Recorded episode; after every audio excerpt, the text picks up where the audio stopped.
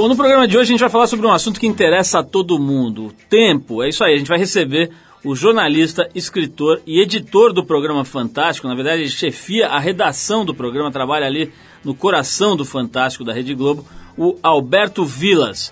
O Vilas lançou no fim do ano passado um livro super saboroso, super interessante, chamado Onde Foi Parar o Nosso Tempo. Nesse livro ele traz crônicas sobre situações, sobre coisas, sobre hábitos que acabaram perdidos na história, né? superados pela tecnologia, etc.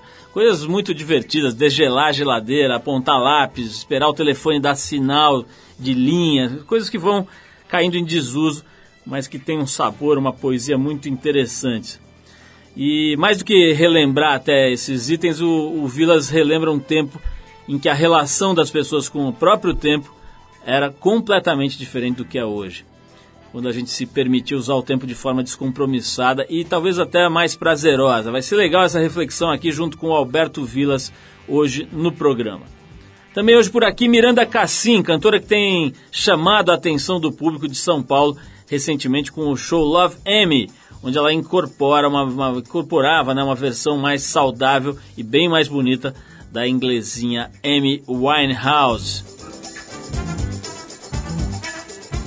Bom, mas como sempre a gente abre o programa com a música, a gente tem como foco hoje aqui o, a ideia de tempo, né, que está no, no livro do Vilas. Então a gente separou uma série de músicas que tem alguma relação com esse tema. A gente vai abrir o programa com o britânico Just Jack e a faixa No Time, dedicada especialmente a Bel Borba. Vamos lá, ela que deu a dica aqui da Miranda Cassim, vamos dedicar essa música para ela, Just Jack e a faixa No Time. Have we rowed and from tantrums? And how many times have we loaded and cocked the hammers on our verbal guns? And how many times has crockery and cutlery and cups of tea been thrown at me? And how many times have I thrown words back at you I knew could cut you to the bone? How many times have we slept side by side, a thousand miles apart? And how many times have we thought we could finish something we could never even start? I said I love you and I hate you in the same breath? And how many times have we tried to grab something when there was nothing? We got no time. We got no time.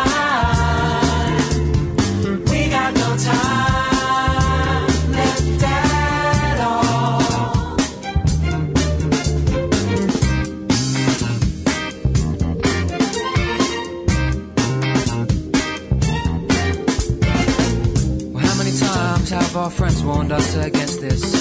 And I can't remember a time when I have felt so restless. And how many times have you said I'm leaving you no matter what you do? And how many times have I thrown words back at you I knew could kill you where you stand? How many times have we slept side by side, a thousand miles apart? And how many times have we thought we could finish something we could never even start? And how many times have I said I love you and I hate you in the same breath? Many times have we tried to grab something when there was nothing? We got no time.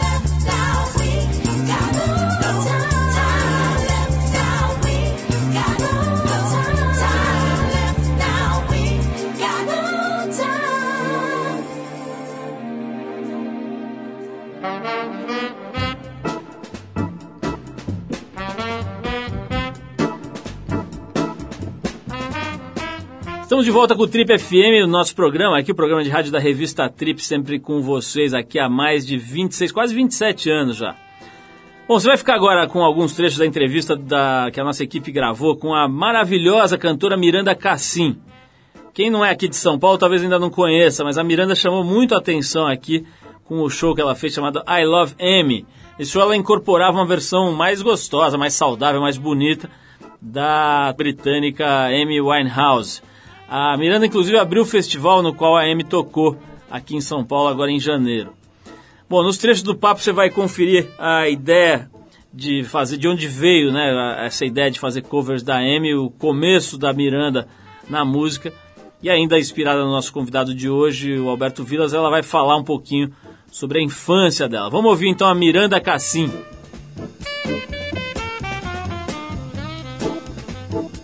Bom, eu comecei é, acidentalmente, na verdade, porque eu sempre fui muito fã de música, sempre ouvi muita música durante toda a minha infância, adolescência, e eu morei nos Estados Unidos cinco anos.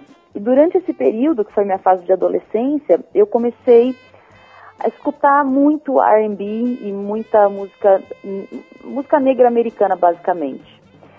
Quando eu, eu me formei em propaganda e marketing lá, e em paralelo, um curso de artes cênicas. E quando eu voltei para o Brasil, eu comecei a trabalhar numa agência de publicidade e saquei que não era minha praia e que eu não queria, não era isso que eu queria fazer. E comecei a fazer um curso de teatro aqui, um curso de, de canto ali e tudo mais. E comecei a me apaixonar pela música, assim, mas de verdade, e aí é, realmente querendo levar mais a sério e cantar profissionalmente e tal coisas foram, foram acontecendo até chegar nesse projeto da, de tributo a Amy Winehouse. Me apaixonei por ela, acho que como muita gente, né, quando ela, quando ela surgiu aqui no Brasil em 2007, foi quando eu conheci o trabalho dela.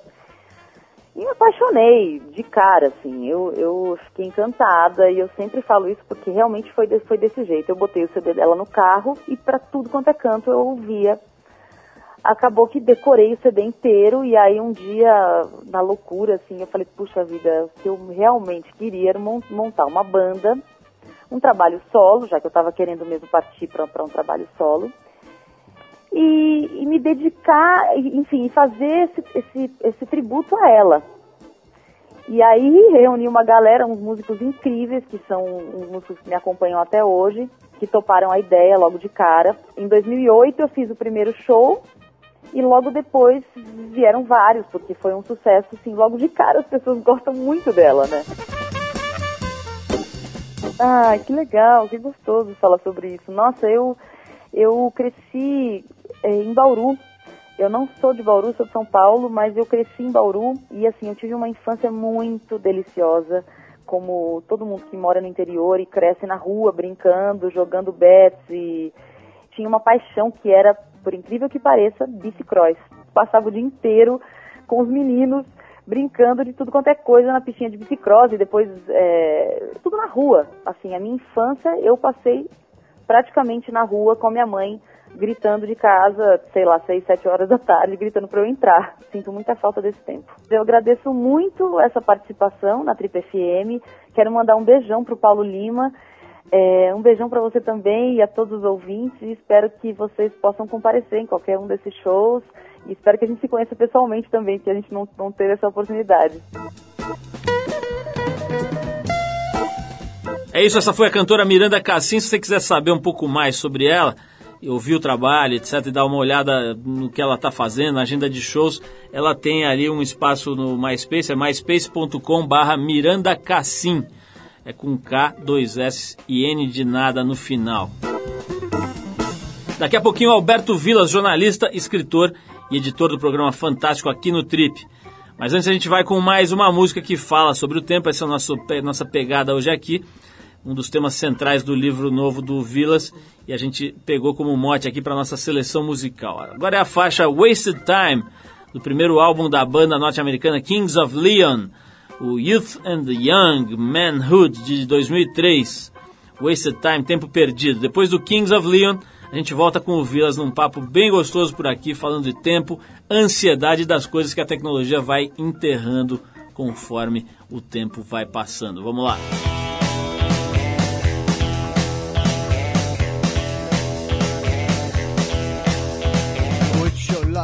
Let them tell you about your eyes, you're the only one gonna. Make no difference if you're right or wrong.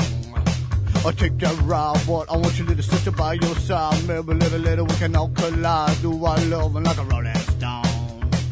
Some of me is wasted time. Some of me is wasted time. Some of me is wasted time. Some of me is wasted. Innocent small, run out free. Baby, don't give it like it used to be.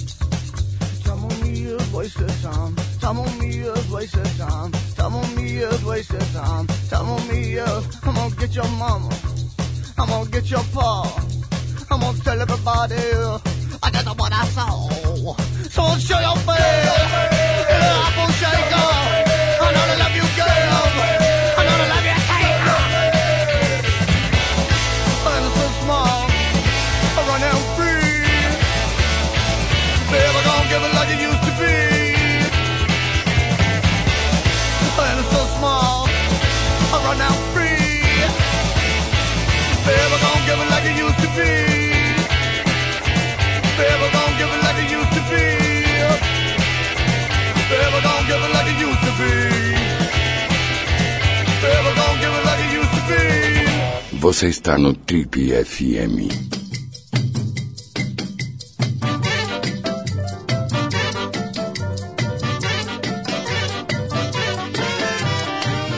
Esse homem foi auxiliar de agrônomo na juventude, pensava em ser médico, mas acabou escolhendo jornalismo, depois de vencer o concurso de contos do estado do Paraná em 1970. Ele nasceu em Belo Horizonte, Minas Gerais, e se formou pelo Instituto Francês de Imprensa, na França.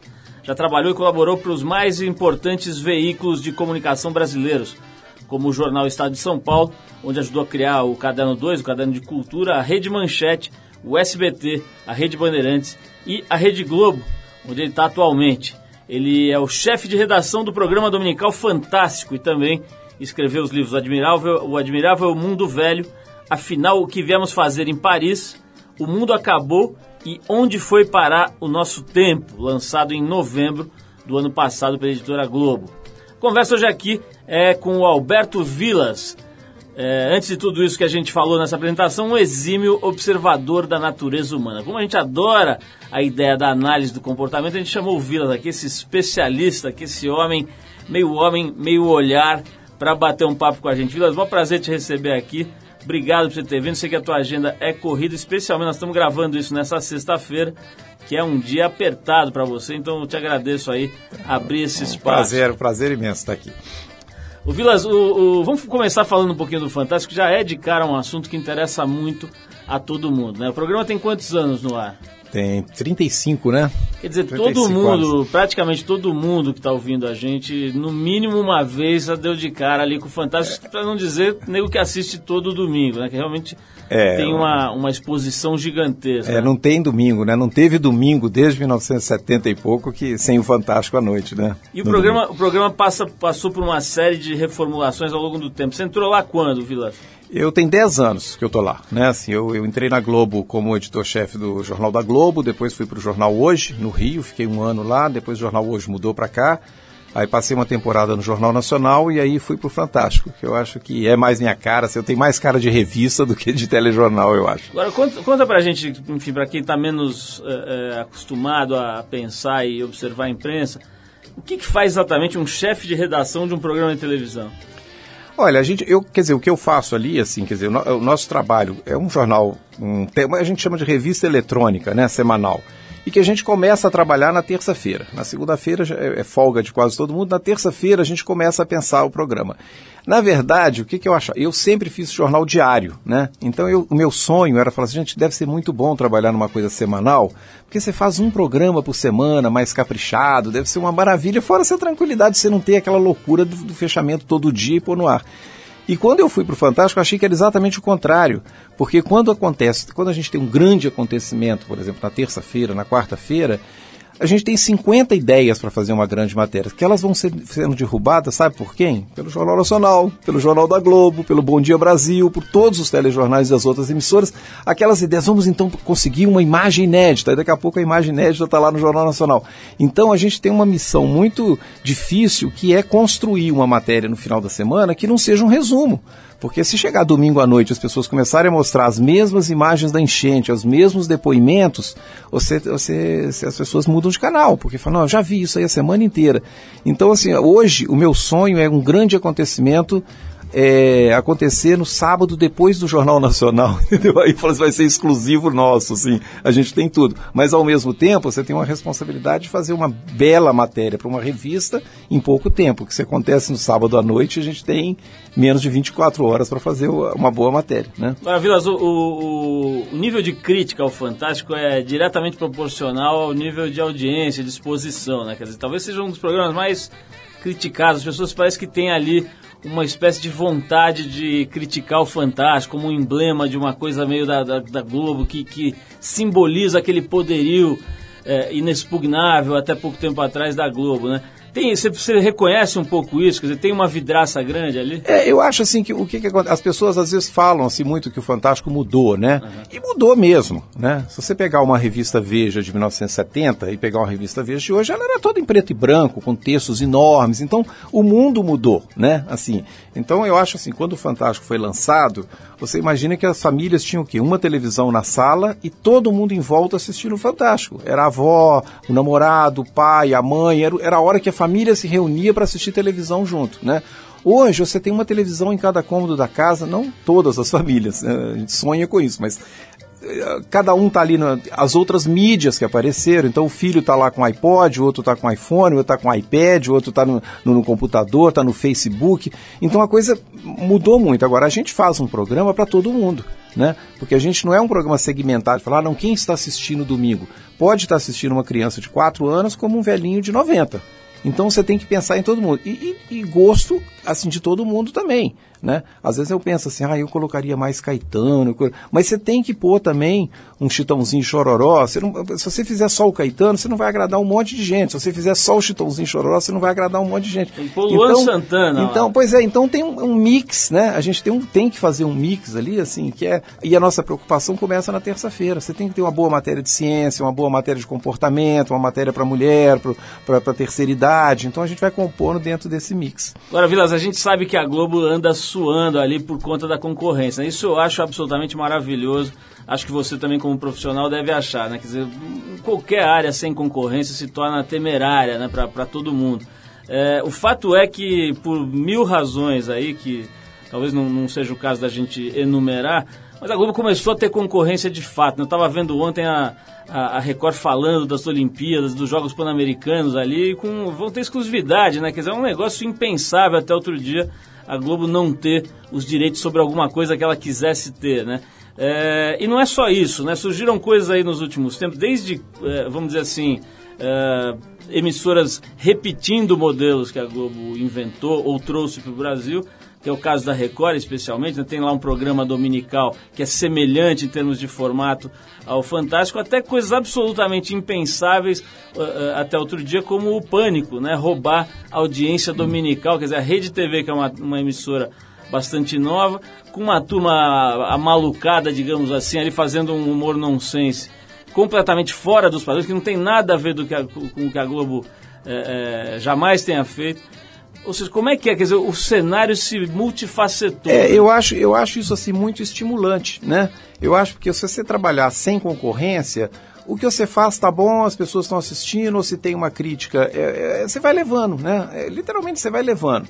Agora, quando você tem concorrência, você quer fazer melhor, né? Assim, eu acho assim, então o Brasil você tem, por exemplo, assim, a gente pega as revistas de celebridades, né? Você tem a Quem, você tem a, a Ola agora, você tem a, a Caras, você tem a, a Isto é Gente, quer dizer, todo mundo está querendo furo, todo mundo está querendo ser melhor, fazer a capa mais bonita, fazer a coisa mais bacana. Então eu acho que no caso a gente ter concorrência agora, a gente só pensa nisso, assim, vamos fazer, vamos fazer melhor, a gente vai conseguir isso, vamos atrás disso, que isso é melhor. Então a gente não fica muito ali naquela coisa assim, nossa, concorrência vem aí e tal. É, eu acho super saudável, eu acho melhor a gente ter uma concorrência do que a gente não ter e navegar ali num mar tranquilo, que é tranquilo, mas é às vezes monótono, né? Agora, como é que é hoje a ditadura do Ibope? Né? A gente sabe que tem gente, os observadores de mídia falam, por exemplo, na época em que o Boni era o comandante criativo TV Globo, isso era diferente, quer dizer, tinha aspectos, eram levados em conta outros aspectos além do Ibope nas, nas tomadas de decisão. Dizem que na, na era Marluce, de lá para cá, isso mudou, quer dizer, hoje é, é uma indústria focada no resultado e esse resultado ainda está, por conta da, da, do modelo como funciona o, o mundo da publicidade, focado na, no volume de audiência, né?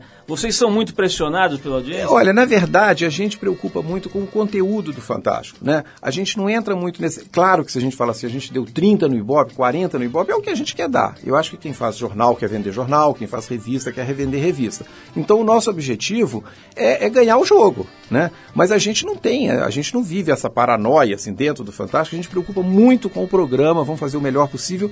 A gente não tem isso, assim, isso dá Ibope, temos que fazer isso, porque isso... A gente trabalha muito preocupado com um bom conteúdo. Eu acho que o Fantástico mantém ali uma coisa, né, um padrão de qualidade que é uma, uma, uma norma dentro da Globo, né?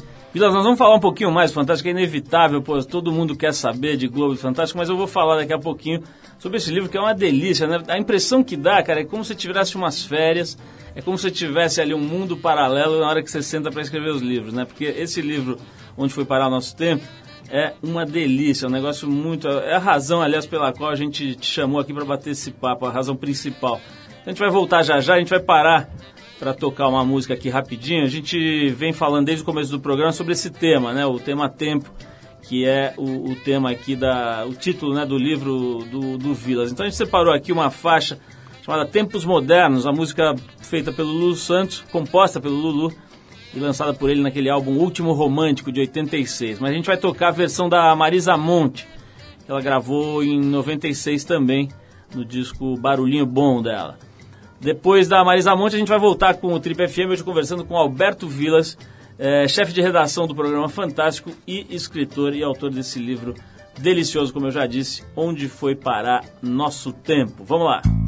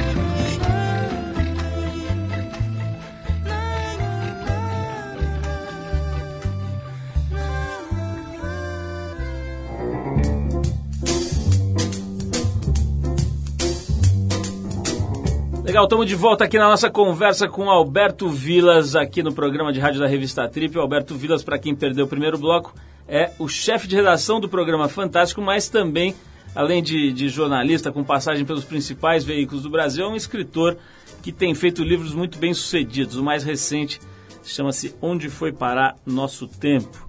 Um livro divertidíssimo. Vilas, vamos falar um pouquinho disso, depois a gente volta para a televisão aí, que é um tema assim é, delicioso, todo mundo quer saber. Mas eu quero entrar agora no livro aqui. É, você, a impressão que, que, que, dá, como eu disse no, no bloco anterior, é de que você tira umas fériasinhas, assim, é como se sua, sua cabeça tivesse um espaço que talvez ninguém mexa ali e onde você está sozinho, uma coisa autoral em que você pode brincar do que você quiser, né? É mais ou menos isso? Quer dizer, esses livros têm essa função? É, eu acho que é assim que eu, eu sou, eu gosto muito de guardar a memória, né? Então, assim, a, a minha memória não é só de cabeça, assim, eu tenho uma coisa física, então a minha casa, assim, virou um museu, né? Eu tenho guardo revistas que eu comprava quando tinha 16 anos, então eu tenho assim coleções completas e, e o que que acontece? Esse último livro, né, o Onde foi para nosso tempo, ele, ele, ele nasceu na verdade porque eu, eu testo muito minhas duas filhas que eu tenho, eu tenho uma filha de 21 anos e uma de 16. Então, assim, é, elas são loucas com as novas tecnologias, com as novas, com essas novas mídias. E eu também. Eu estou no Facebook, eu adoro um computador. Eu, eu, tô, tô, porque que às vezes quem lê o meu livro fala, nossa, esse cara deve ter feito esse livro na máquina de escrever. Não, eu fiz no computador, assim. No, o cara deve almoçar né? na vitamina. É, né? E não. E aí, assim, o que eu comecei a perceber, assim, quer dizer, o mote do livro é esse, assim, por que, que eles inventam tantas coisas hoje, tudo para você ganhar tempo e cada vez você está com menos tempo, né? Então, eu questiono nesse livro exatamente isso, né? Assim, não é assim onde foi parar nosso tempo, aquele tempo que era bom, não. É o tempo que a gente tinha, né? Por exemplo, assim, uma dona de casa lavava fralda, né? pegava a fralda, lavava, esperava secar, tinha que passar a fralda. Hoje ninguém mais faz isso. E, e, ali ela gastava um tempo, né? Hoje você chega em casa, você esquenta uma comida em 30 segundos no micro-ondas, né? E aí você gastava tempo esquentando, ligando uma, um, uma boca do fogão, outra e tal, você gastava ali 10 minutos. Onde foi? Se você for juntando esses 10 minutos com mais 15 minutos que lavava a fralda, com mais é, meia hora que você passava no banco é, descontando um cheque, que hoje você vai num caixa eletrônico. Você fala, gente, era para tá, estar tá sobrando tempo. E pelo contrário, né? Tá faltando. Então, assim, eu me pergunto assim, onde foi parar o nosso tempo, né? O tempo que a gente tinha. Para quem não, não, não tem o livro, não viu ainda, eu vou mencionar alguns dos itens que o, que o Vilas enumerou aqui. Olha só como é que se usava o tempo, né? Furando a lata de azeite com um preguinho, né? Isso era demais, né? O pai sempre falava, faz furinho pequeno, né? Lavando fraldas que ele já falou espetando insetos no isopor. Essa é um clássico, né? Descascando laranja também. laranja parece pois que já é, nasce a, Pois casca, é, a laranja, né? Assim, toda casa pegava laranja, descascava laranja, fazia o suco. Hoje você compra laranja em caixinha, então você fala, ganhei tempo, né? Assim, Esperando a TV esquentar, essa é ótima. Né? Colando as notas de um cruzeiro. Esper, esper... As, as, notas rasgavam demais, né? Nota não rasga mais. Né? Esperando a roupa quarar. Essas acho que a molecada nem sabe o que, que é. É né? quarar, né? Discutindo se Deus dizer. Essa continua, hein, Vila? É. Essa aí ainda não resolveram. Lavando o coador de café, mandando telegrama, esperando o marido pro jantar passando branquinho. Branquinho é o que? Aquele corretor? É, de... Corretor, né? Que você, você errava, você... escrevendo carta, né? Ô Vilas, é, isso, esse papo, cara, quer dizer, por mais divertido e, e, e, enfim, romântico até que seja, né? Tem muito a ver com a ideia da discussão sobre tecnologia, né? Quer dizer, você está fazendo esse livro aqui de um lado, do outro lado você está que nem louco ali, produzindo o que é hoje uma plataforma de mídia, né? não é mais um é. programa de televisão, né? Porque no final o Zeca Camargo chama os caras para chat na internet é. e manda e-mail para não sei o quê, e tem é. enquetes tem ao mais vivo, informações no nosso né? site. Enquetes e é. votações, não sei o quê. Você também não está ficando louco, não, cara, com esse monte de tecnologia? Eu, eu acho pouco, sabe assim, eu acho, eu, eu, o que eu acho engraçado, assim, o que mais me impressiona, Paulo, assim, é, é assim, a pressa que as pessoas andam hoje, né? Então, assim, não é só o fato, assim, de, ah, tô aqui curtindo uma coisa na internet, não. Eu tenho uns exemplos engraçados, assim, que você pega, por exemplo, assim, a minha empregada, ela pega uma coisa, põe no micro-ondas, 30 segundos, ela aperta lá 30 segundos, ela já fica com a mão na porta do micro-ondas, esperando passar logo os 30 minutos para ela abrir a porta. Você já percebeu que quando a pessoa chama um elevador, né? A pessoa aperta o botão, acende a luzinha, mas ele vai lá três, quatro vezes apertando, apertando, porque está demorando o elevador. Então, as pessoas têm uma pressa, parece que tem uma pressa, assim, né? De que quer que a coisa acontece rápido. O, o, a carta que a gente escrevia e esperava quantos dias para vir uma resposta? Demorava sete dias para ir mais sete para voltar, se a pessoa respondesse na hora, você ia receber uma resposta 15 dias depois. Você já percebeu que hoje a gente manda um e-mail, se não responde na hora, você já fica assim, ah, que será que não respondeu? Será que não recebeu? Não, não voltou, deve ter chegado. Você já fica achando assim, você quer uma resposta em, em segundos. Né? Assim, isso me faz lembrar de, de, textos que eu já li, livros que eu já li, dizendo que a ansiedade é o mal do novo século, né? Quer dizer, todo mundo e não é à toa que hoje uma das maiores causas de internações e de mortes mesmo, internações em hospitais e tal, é, é a questão do, do, do, sistema cardiovascular. Né? Parece que o coração não aguenta tanta ansiedade. Não preocupa isso um pouco, até do ponto de vista físico? É, eu acho, eu acho. Eu acho assim que assim, as pessoas precisavam dar uma relaxada, né? Eu acho que existe, e, e o engraçado é que existe uma tendência, né? Já tem assim, saiu um livro aí que chama Devagar, por exemplo, que é isso, não, relaxa, dá um...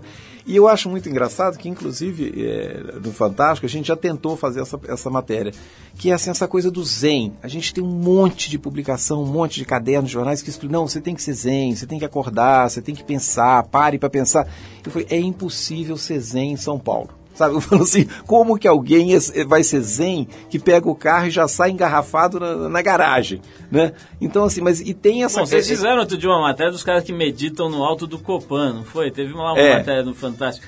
Agora, o, o, tem uma coisa que eu quero discutir profundamente com você, que é a sua, o, a sua paixão pelo Todd que empelotava. Explique-me um pouco essa patologia aí. Não, o Todd, o Todd, na verdade, ele aparece em dois livros meus, né? No Mundo, no Mundo Acabou e nesse agora. Porque, assim, as pessoas não sabem, né? Que as coisas, assim, aliás, tudo empelotava, né? O, o, a, o angu, né? Que a gente em Minas chama angu, a polenta, né? Empelotava, o Todd empelotava e não tinha, não era instantâneo, né? Então você punha. É, e era uma incompatibilidade do Todd com leite, do, do achocolatado com leite, igual era água e, e, azeite, né? Você punha ele não misturava. Então você ficava ali cinco minutos tentando misturar o Todd no, no, no, leite. E no primeiro livro ele aparece como os soldadinhos do, de chumbo que eles começaram a dar de brinde. O Todd vinha em vidro, né? Não era nem não era em plástico como é hoje. E ele vinha com um soldadinho lá no fundo, todo, todo vidro tinha um. Então minha mãe chegava do supermercado, ela ficava furiosa, porque a gente derramava todo o Todd numa vasilha para tirar o soldadinho lá do fundo. Então o Todd, quer dizer, são lembranças que a gente tem, o Crush, que aparece no meu outro livro também, aparece aí também, é, é, eu falo assim, o crush era gostoso. Você tem hoje um refrigerantes similares, mas parecia que o crush, eu acho que foi o início dos refrigerantes, né? Aquela coisa assim. Então a gente é, parece que assim que o gosto do todo crush era maravilhoso e no fundo, no fundo não era não. Vilas, vamos tocar mais uma música aqui, sempre ligado ao tempo. A gente separou três faixas hoje para celebrar essa ideia de brincar com o tempo. A gente tem agora uma ótima aqui do James Brown que se chama There Was a Time é, do disco I Can't Stand Myself de 68. Depois do nosso querido Godfather of Soul, James Brown, a gente volta para falar com o Vils. Eu quero saber, ele falou, ele no livro tem aqui, esperando adolescente falar ao telefone. Isso acho que não mudou nada também. Esse capítulo acho que você errou, mas pera um pouquinho. Vamos falar logo depois de ouvir o James Brown. A gente já volta com Alberto Vilas hoje aqui no Trio.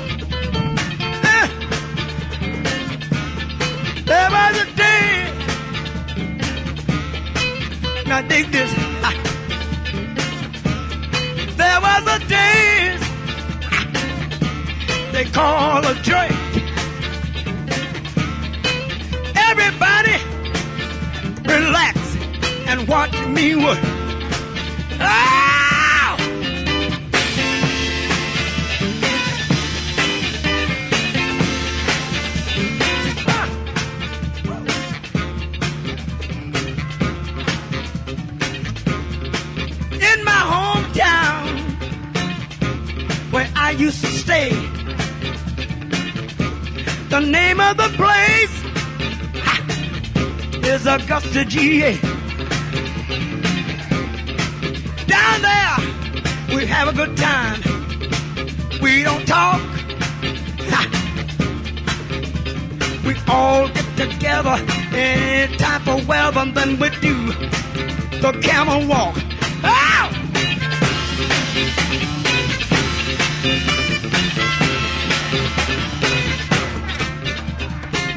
Here, dig this. Now there was a dance that I used to do. The name of the dance they call a boogaloo. I may not do the dance as well as you, but baby, you can bet your bottom dollar. You never hear me holler. I'll do the best that I can do. Ah!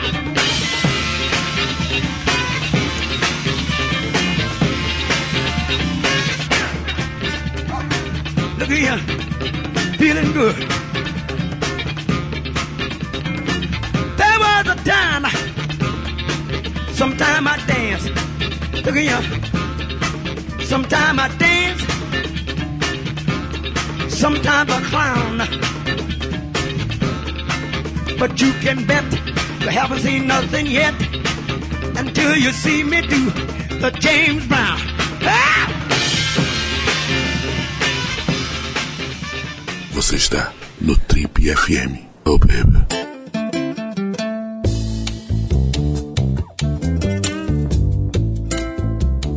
Você ligou o rádio agora, perdeu os dois primeiros blocos dessa entrevista gostosa aqui com Alberto Vilas, mas não se desespere, não passe ridículo. Vá lá ao site da Trip, trip.com.br, que você resgata todos os nossos programas dos últimos 10 anos e esse aqui também vai estar lá pendurado ali para você ouvir no seu aparelho de MP3, onde você quiser, no seu computador, a hora que você quiser.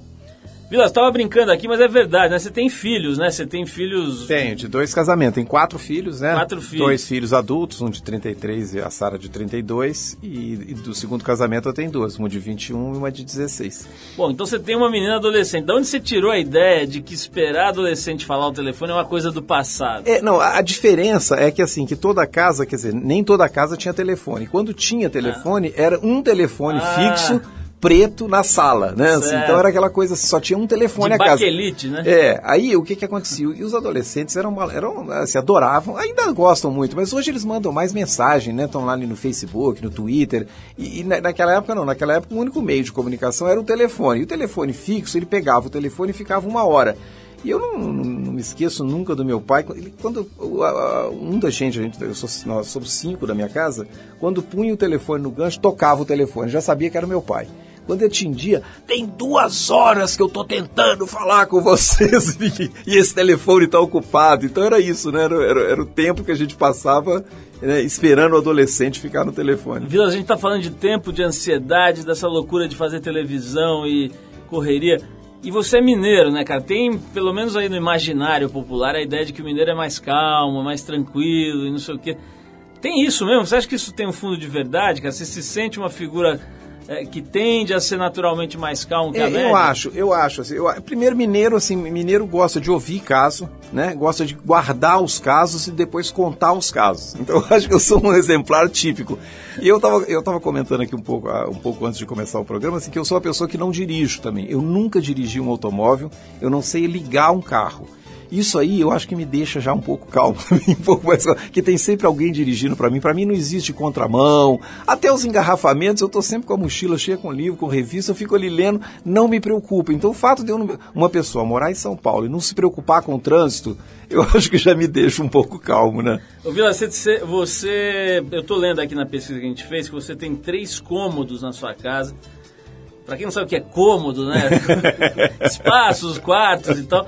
Lotado de tranqueira véia, né? A sua, a sua esposa, a nossa querida Ana, deve detestar isso, né? Como é que é administrar isso e o que, que você tem nesses belos cômodos? É, na verdade, ela não detesta, porque assim, são os três cômodos mais arrumados da casa, entendeu? Assim, porque eu, eu realmente guardar coisas no chão, dentro de caixote, fora de ordem, eh, eu não guardo nada, né? Eu guardo tudo. E uma coisa que eu guardo, que, é, assim, que, é, que é o maior orgulho que eu tenho, eh, Paulo, é um diário que eu faço, que eu comecei a fazer em Paris, né? Que eu tenho um filho que nasceu em Paris, em 77.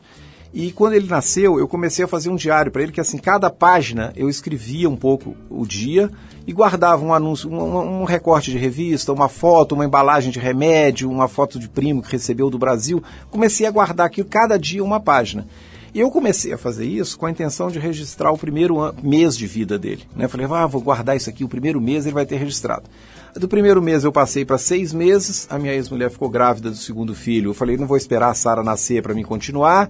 E a Sara nasceu e tem 33 anos que eu faço isso. Então eu tenho mais de 300 cadernos em casa com todos os, quer dizer, é, pode parecer uma loucura, pode não, acho que é uma loucura o meu filho de 33 anos falar assim, qualquer dia da minha vida que eu quiser saber o que, que aconteceu, eu consulto lá e tem lá. Não é mais hoje um diário dele, mas é um diário da família, né? E eu só caí na real, assim, no mês passado, quando eu encontrei com um publicitário no Rio, e que ele falou assim, ele, ele era amigo meu em Paris na época, na década de 70. Ele falou, e aqueles cadernos do Julião, você fez, você guardou? Eu falei, não, eu continuo fazendo aquilo até hoje. E é uma loucura, porque eu tenho ali uma história da vida privada de uma classe média, porque ali o registro que eu faço do dia é assim, fomos almoçar isso, vimos um filme tal, um, jogo de futebol, Bra- Copa do, as Copas do Mundo estão todas registradas com tabelas que eu guardo Pô, lá. genial. então, assim, eu tenho ali um, um- material para o trabalho. e Agora tem uma editora que está querendo que eu publique as frases, que eu guardei todas as frases do- dos meus filhos. Quando eles começam a falar aquelas coisas engraçadas, tá tudo registrado lá. Então, outro dia mesmo eu achei uma da minha filha, a gente foi no Butantã, ela era pequenininha, ela olhou uma cobra, ela falou assim, pai, cobra é um bicho que só tem rabo.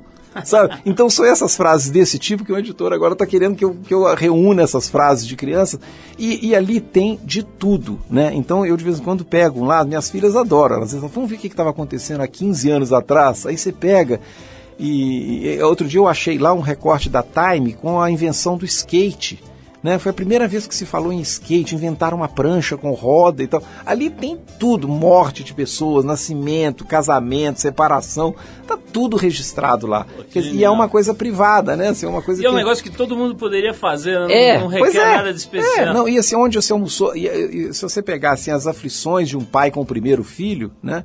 Você tem, assim, por exemplo, registros lá do coisa assim, o médico disse que o Julião tinha que é, beber 20 ml de água. Ele só bebeu 18. Será que ligamos pro pediatra? Quando você vê isso, fala assim, tinha primeiro filho, Que- né? assim. Quantas páginas mais ou menos por dia ali? Não, eu faço uma página por Uma dia. página por é, dia, você tem um limite. Página e contrapágina. Então, Ok. assim, eu, eu, eu ponho um recorte, eu ponho. é, sempre tem um ingresso de cinema. As minhas filhas vão no cinema, vão no teatro. pa- Passagens de avião. Outro dia a gente achou lá da Transbrasil, da VASP, coisas que não existem, mas estão lá as passagens, as viagens que a gente faz, tá tudo registrado lá. Vilas, é, é uma discussão que está aí, já está até enchendo de tanto que se fala disso, que é o negócio das novas mídias, ocuparem espaço, tomarem espaço das velhas. Então, aquela velha conversa, né? Acho que desde que surgiu o cinema, tem esse papo. Mas você que está no meio do furacão, né, cara? Trabalha no que talvez seja a maior organização de mídia do país. Acho que é, talvez não, acho que é a É, maior organização. sem dúvida. É, é, está sentindo isso? Você sente isso como uma espécie de ameaça? Ou você fica absolutamente tranquilo? Como é que você lida com isso? Eu acho assim que eu me lembro quando eu, quando eu era criança, o meu pai falava da invenção da televisão, né? Porque as pessoas chegavam em casa. Você está com que idade agora? Eu tô com 60 anos. 60? Pô, É. o cara parece que tem 32. Aí, assim, gente- o meu pai contava que ele chegava em casa e as pessoas, quer dizer, ele não, todas as pessoas chegavam em casa e ligavam o rádio para ouvir o repórteresso, no rádio, né? O rádio ficava num lugar estratégico da casa e a notícia vinha do rádio, né?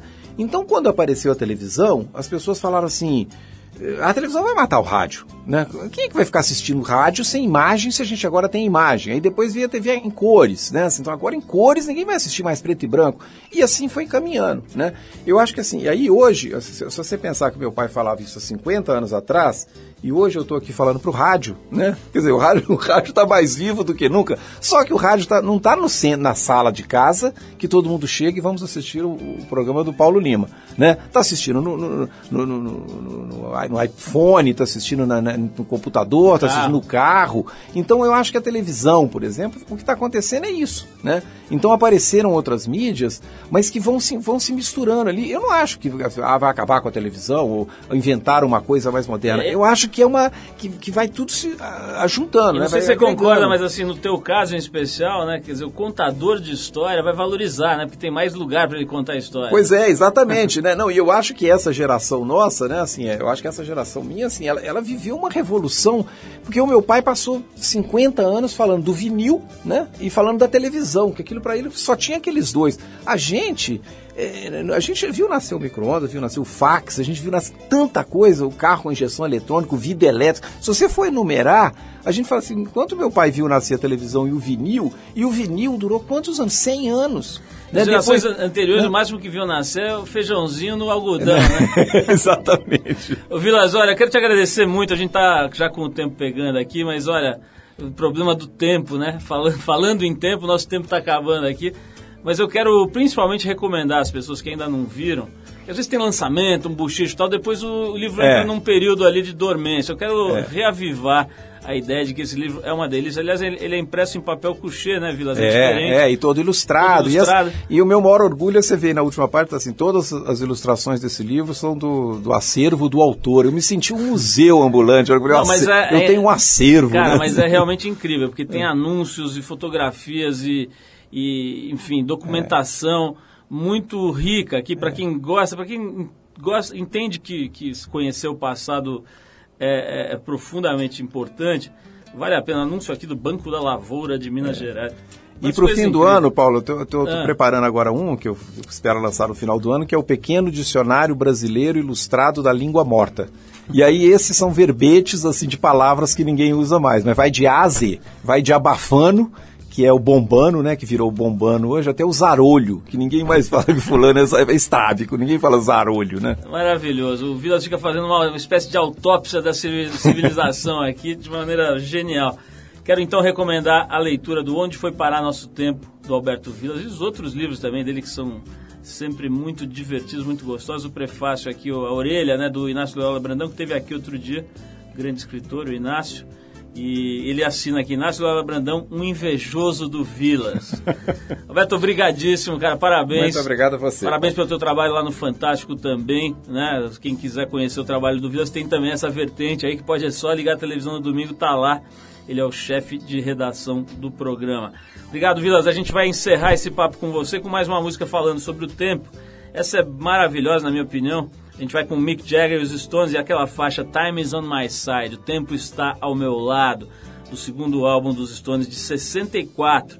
Né? O Vilas estava lá apontando o lápis ainda com o apontador, procurando as Três Marias no céu e degelando a geladeira da véia enquanto os Stones estavam gravando Time is on my side. Roberto Vilas, brigadíssimo. Obrigado a você. Pena que o tempo acabou, né? Pena, pena que o tempo acabou, mas tem o teu livro aqui pra gente celebrar o tempo. Time is on my side com os Rolling Stones e a gente já volta.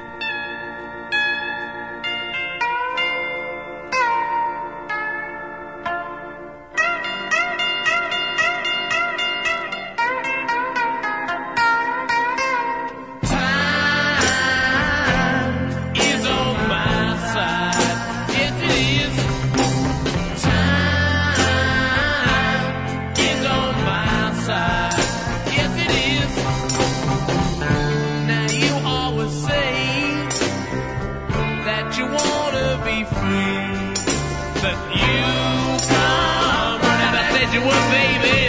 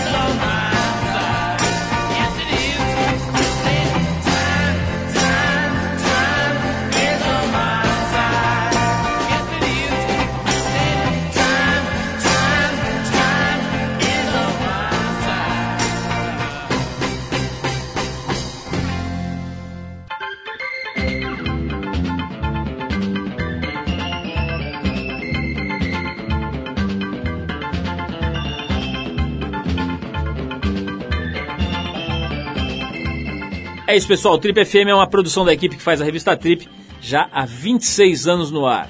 Apresentação Paulo Lima, produção e edição Alexandre Potashev.